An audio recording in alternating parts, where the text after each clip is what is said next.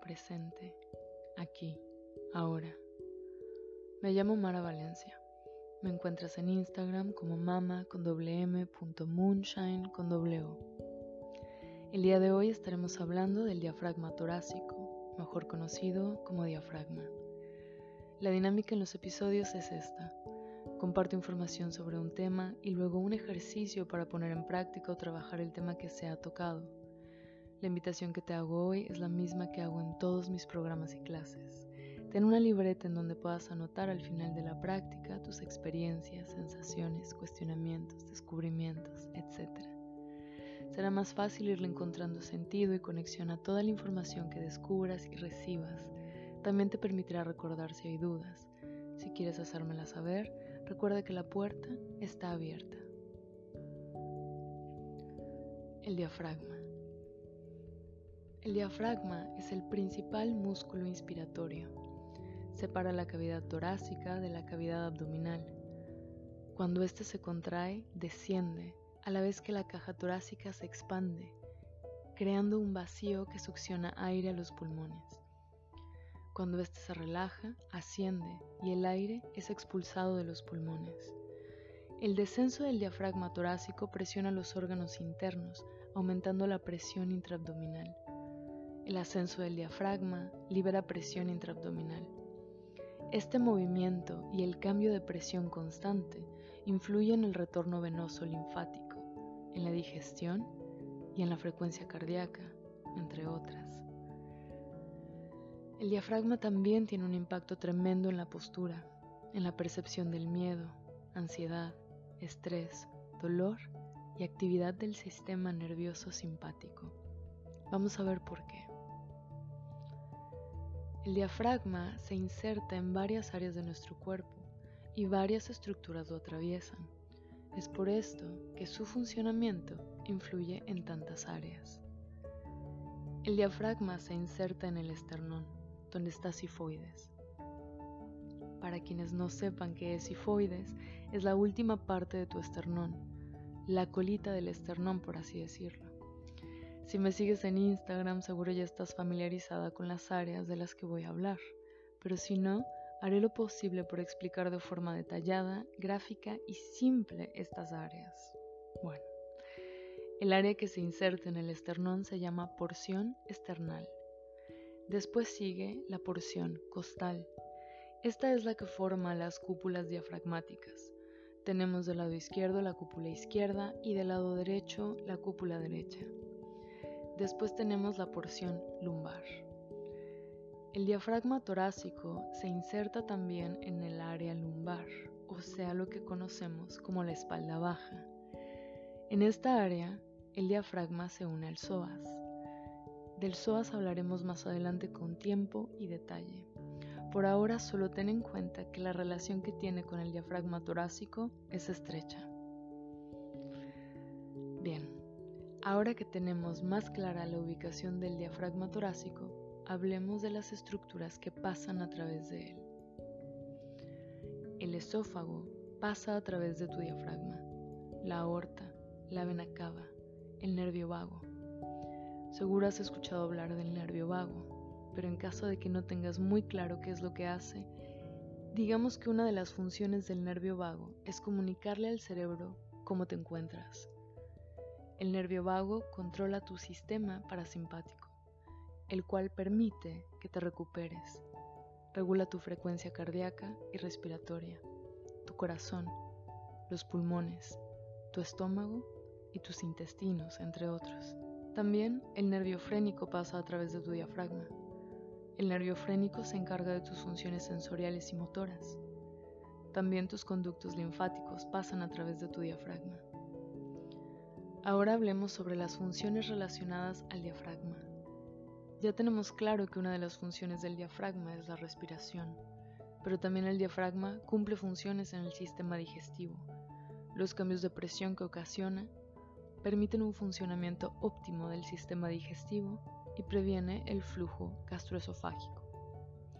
Los mismos cambios de presión que permiten un funcionamiento óptimo del sistema digestivo, también facilitan el retorno venoso linfático, teniendo un gran impacto en la circulación de la sangre en la cavidad abdominal.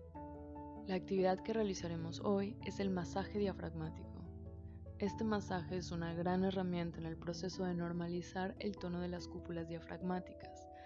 Este masaje también es parte de los programas de hipopresivos y bandas en modalidad grupal o personalizada. Si te interesa unirte a mis programas, puedes encontrar información en www.maravalencia.com. La semana pasada estuve haciendo una dinámica de preguntas sobre el diafragma en Instagram. Estoy casi segura que todas las preguntas las resolví con la información que les he compartido aquí, a excepción de las preguntas sobre el masaje con pelotas. Les he compartido videos donde hago el masaje con pelotas de diferentes tamaños y texturas. Mi recomendación es que pruebes con diferentes pelotas de diferente dureza, tamaño y textura. Ahora sí, vamos con el masaje. Disclaimer. Si presentas ataques de pánico, ansiedad, psicosis, depresión o algún otro trastorno mental, lo ideal es que consultes con tu médico si es conveniente que hagas este ejercicio. El manipular tu diafragma puede intensificar estados, sensaciones y emociones presentes. Si presentas alguna condición médica que requiera supervisión de un especialista, es necesario que consultes con tu especialista y recibas autorización previa a realizar este ejercicio. Por más simple o común que parezca o sea la condición, si requiere seguimiento de un especialista médico, es importante informarle y recibir autorización para realizar esta actividad. Vas a necesitar aceite o crema para masaje. A mí me gusta mucho usar las velas de masaje corporal de Lucky Penny, pero cualquier aceite o crema que te guste funciona. Recuéstate boca arriba, de preferencia en una superficie firme con tus piernas flexionadas, tu cadera en una postura neutra, rodillas apuntando al techo y planta sobre el piso. El diafragma es un músculo que requiere de flexibilidad para poder realizar su movimiento con libertad. Un diafragma que no está funcionando de forma óptima puede dar lugar a problemas digestivos, reflujo, alteraciones y lesiones posturales, problemas circulatorios. La sensación de falta de aire que viene cuando el diafragma no funciona de forma óptima puede dar pie y potencializar la sensación de estrés y ansiedad.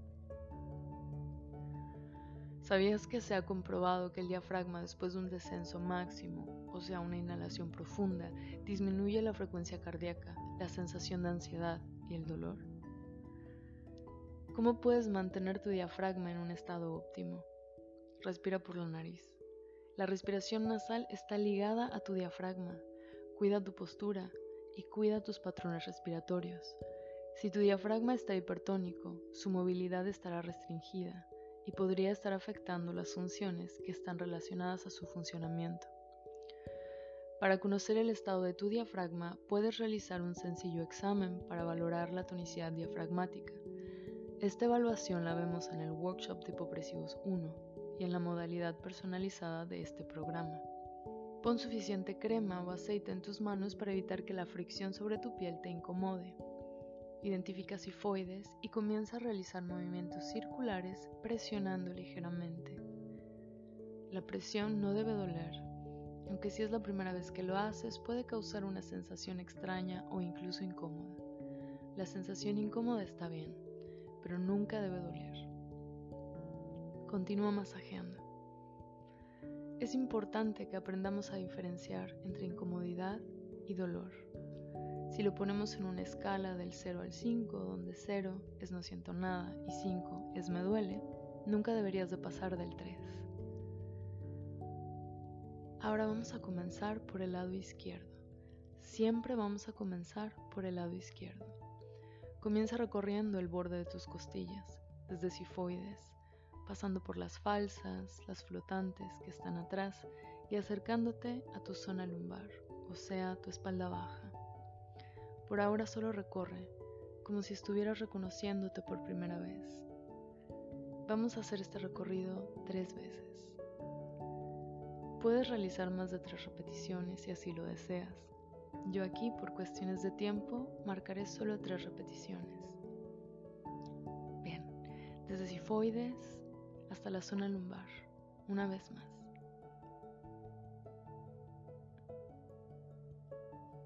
Ahora regresa a sifoides y busca introducir tus dedos de la mano izquierda en dirección a tu axila izquierda, como si quisieras introducirlos y tocar la parte interna de tus costillas. No jales tus costillas, solo introduce tus dedos y desliza desde sifoides hasta tus costillas falsas. Seguimos del lado izquierdo. Vamos a hacer esto tres veces, manteniendo una presión constante y deslizando lento desde sifoides hasta la última costilla falsa. Recuerda que la dirección de tus dedos de la mano izquierda es hacia tu axila izquierda. Una cúpula diafragmática con un tono adecuado permitirá que entren los dedos sin que esto sea incómodo o desagradable. De hecho, será una sensación placentera, tanto en la inhalación como en la exhalación. Al terminar la tercera, vamos a pasar al lado derecho. Iniciamos recorriendo el borde, una vez más reconociendo desde sifoides hasta la zona lumbar, aún sin introducir los dedos, solo recorriendo. Al terminar la tercera ronda, entonces comenzamos a introducir los dedos de la misma forma que lo hicimos con la cúpula izquierda.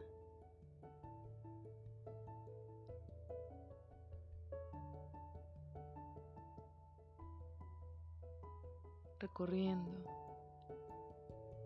desde sifoides hasta tu costilla falsa.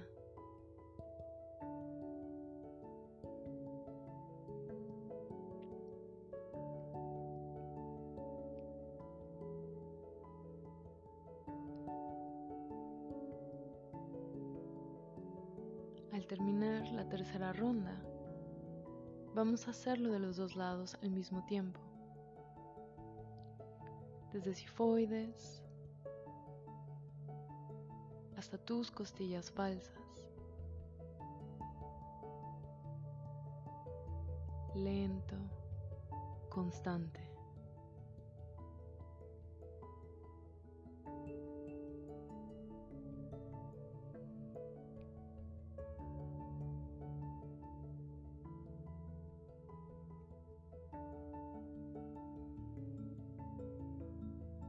Terminar, tómate un momento para sentir tu cuerpo y tu respiración.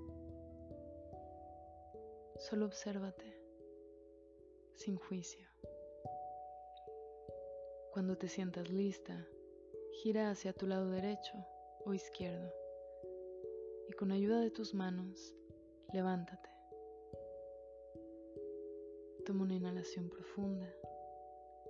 Exhala. Escribe en tu libreta de notas tu experiencia y tus sensaciones. Cuando termines, tómate un momento para agradecerte a ti misma por haber realizado esta práctica. Si esta información resonó contigo y te ha proporcionado una herramienta más, estás invitada a unirte a esta comunidad y suscribirte a este podcast. Cada semana sale un nuevo episodio. Si sientes que esta información puede servirle a alguien, te invito a darle compartir. Estoy segura que llegará en el momento correcto a la persona que lo necesita. Muchas gracias por permitirme acompañarte el día de hoy. Nos vemos la próxima semana. Estaremos hablando sobre el diafragma pélvico mejor conocido como el piso pélvico, y su relación con la respiración.